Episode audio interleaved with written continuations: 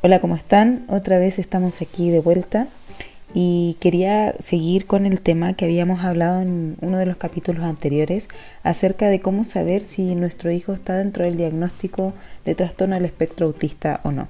Entonces eh, ahí me surgió la idea de poder ampliar este tema y dar algunas señales de alerta que como padres ustedes puedan tener para que así puedan ver o llevar a su hijo a alguna evaluación multidisciplinaria para descartar o incluir al niño dentro de este diagnóstico.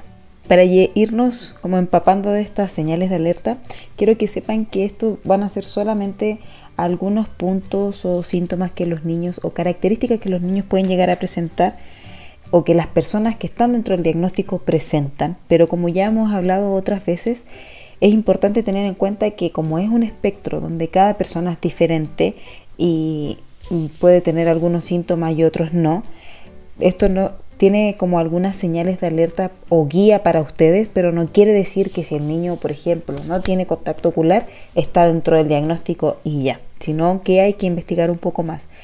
Y para comenzar diremos que no existe una prueba médica donde ustedes puedan detectar el autismo. Sin embargo, hay algunos médicos que se le, indican a los padres que puedan realizar algunos exámenes clínicos con el propósito de poder descartar o identificar alguna patología asociada al trastorno del espectro autista. Para realizar una detección temprana, a la cual sabemos que es de mucha importancia, en otro capítulo más adelante vamos a hablar acerca de la importancia de la detección temprana, esta se va a realizar por medio de una, de, una aplicación de pruebas estandarizadas y una observación clínica.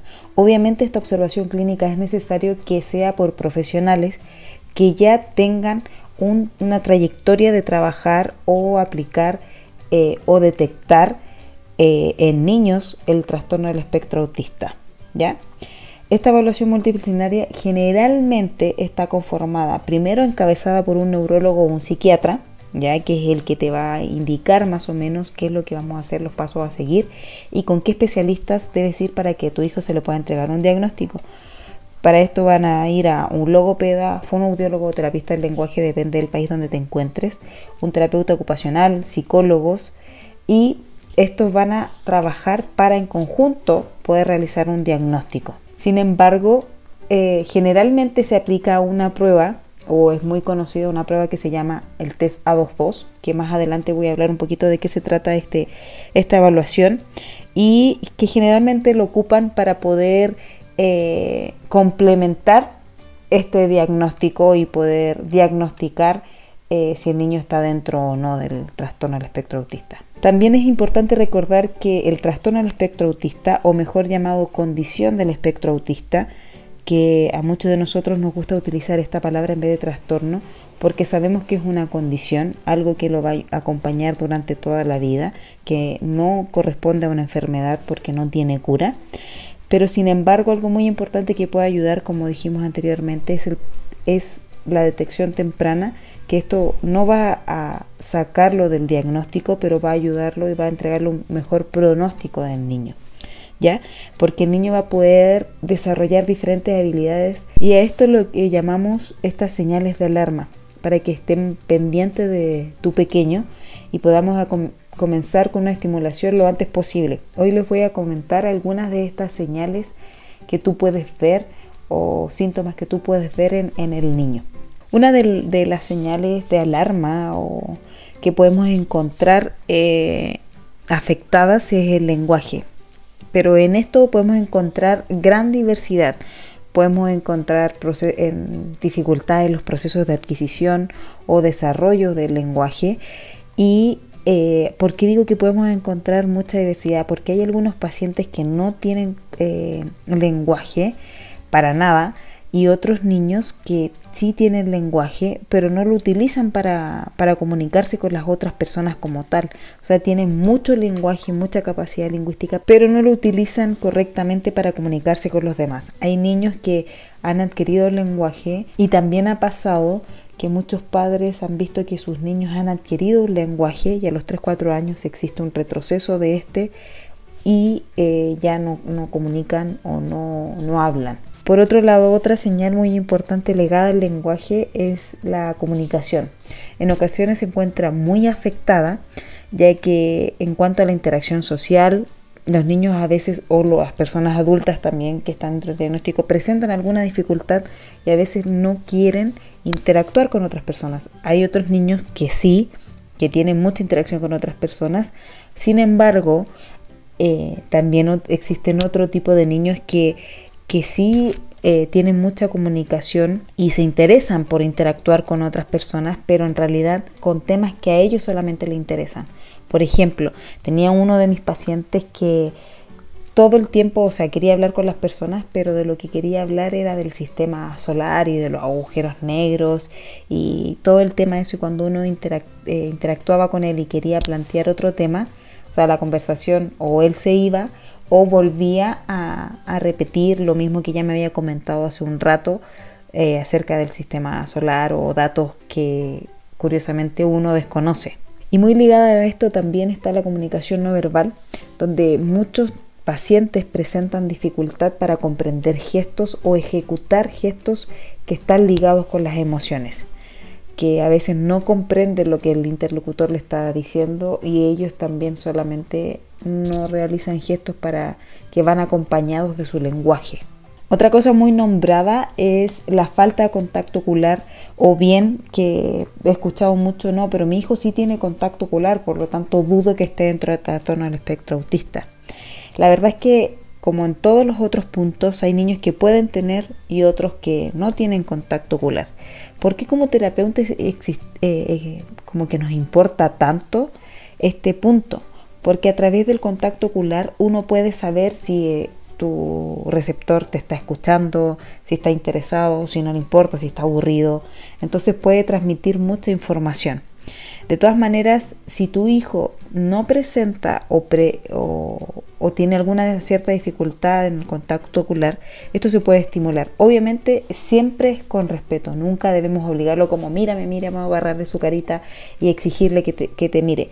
Hay muchas eh, personas adultas que ya han hablado acerca de esto que, ha sido muy, muy dañino para ellos porque se han sentido pasados a llevar porque los casi los han obligado a que tengan contacto ocular. Y esa no es la idea, porque si bien queremos que, puedan obtenerlo y puedan desarrollarlo, pero hay personas que a lo mejor nunca lo van a desarrollar o, tienen muy bajo el contacto ocular. Pero si su comunicación es funcional, la verdad es que eh, no hay que obligarlos y hay que también respetar eh, lo que ellos sienten acerca de esto y, hay muchos que comentan que les incomoda estar mirando constantemente a alguien a, los ojos fijamente. Otra de las cosas es las ecolalias, que las ecolalias son las repeticiones de oraciones o frases. En un capítulo vamos a hablar completamente acerca de esto, pero es necesario que sepan que son repeticiones verbales de palabras, frases que pueden tener o no sentido, que pueden ser funcionales o no, o sea, que podemos utilizarlas para comunicar algo o simplemente no, son solamente repeticiones. Esto es algo muy general, pero que es importante porque hay muchos niños que presentan este tipo de señales o síntomas. Otra cosa que podemos llegar a ver son las estereotipias, que son movimientos que no tienen un propósito o alguna finalidad en concreto, pero son movimientos repetitivos que para nosotros, como dije antes, no pueden tener a lo mejor un propósito, pero también he podido leer que a veces a los niños les sirve para regularse cuando se encuentran estresados o bajo muchos estímulos, ¿ya? Eh, y estos son movimientos repetitorios que son propios de cada individuo y que presentan un patrón temporal variable, transitorio o persistente, ¿ya? Y ocurre en muchos niños con TEA y también en otros diagnósticos también pueden presentar estereotipias. Una señal también de alerta que podemos ver es la dificultad que pueden presentar algunas personas para sociabilizar con otras personas de su misma edad. Esto puede pasar que no se dé o que se dé, como las otras señales que le di. Pero cuando son pequeños en ocasiones no les gusta jugar con sus pares, se alejan y prefieren estar solos y jugar ellos con algún objeto en particular o se relacionan con personas que son más grandes que ellos y a algunos hasta le molestan los niños de su edad o niños más pequeños. Y el último punto que voy a nombrar, pero no por eso eh, quiere decir que son solamente estas las señales, sino que el que voy a desarrollar un poquito es que prefieren los niños o las personas con TEA, prefieren las rutinas. Algunas veces les es difícil cambiar de rutina de un momento a otro y más si no tienen una anticipación.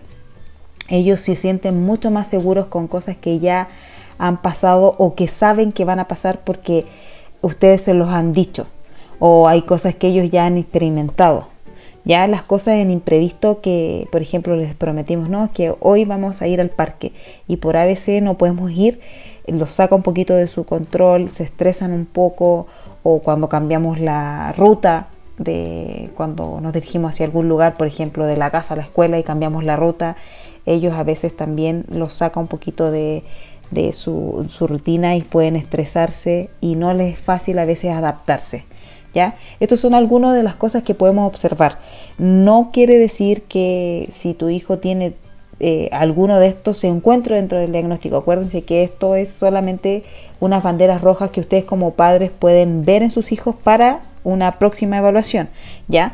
Algunas de estas pueden ser que tienen dificultad en el juego simbólico, no miran a donde el adulto está señalando, ¿ya? Tampoco ellos señalan o apuntan con el dedo para eh, orientar al adulto a lo que quieren que miren. Eh, no responden al nombre, ya, o a veces responden, pero tienen que llamarlos muchas veces para que eh, ellos puedan responder. No imitan a las personas, por lo tanto, por eso también les es difícil a veces adquirir lenguaje. tienen algunas veces como llantos sin algún motivo, pueden hacer algunas pataletas si no se, si no, si se sienten con muchos estímulos o no se les da lo que, lo que ellos quieren, ya no responden a la sonrisa social, de que cuando nosotros los miramos y sonreímos, muchas veces no lo hacen o lo hacen de una forma exagerada. Tienen juegos repetitivos que, que o juegan de una determinada manera eh, siempre o con los mismos objetos, ya, pero no es como un juego, sino a veces juegan a ordenar o a categorizar algunos juguetes. ¿ya? Eh, a muchos les cuesta a veces esto de cambios de ropa o cambios de alimentación o cambios de rutina. ¿ya? Estas son algunas de las señales para que ustedes como padres estén alerta. Como les dije anteriormente, solamente es para que ustedes puedan saber y puedan acudir a profesionales que puedan evaluar a su hijo. Ya recuerden que un diagnóstico pronto puede ayudar a que su hijo tenga un mejor pronóstico. Eso, nos vemos en otro capítulo.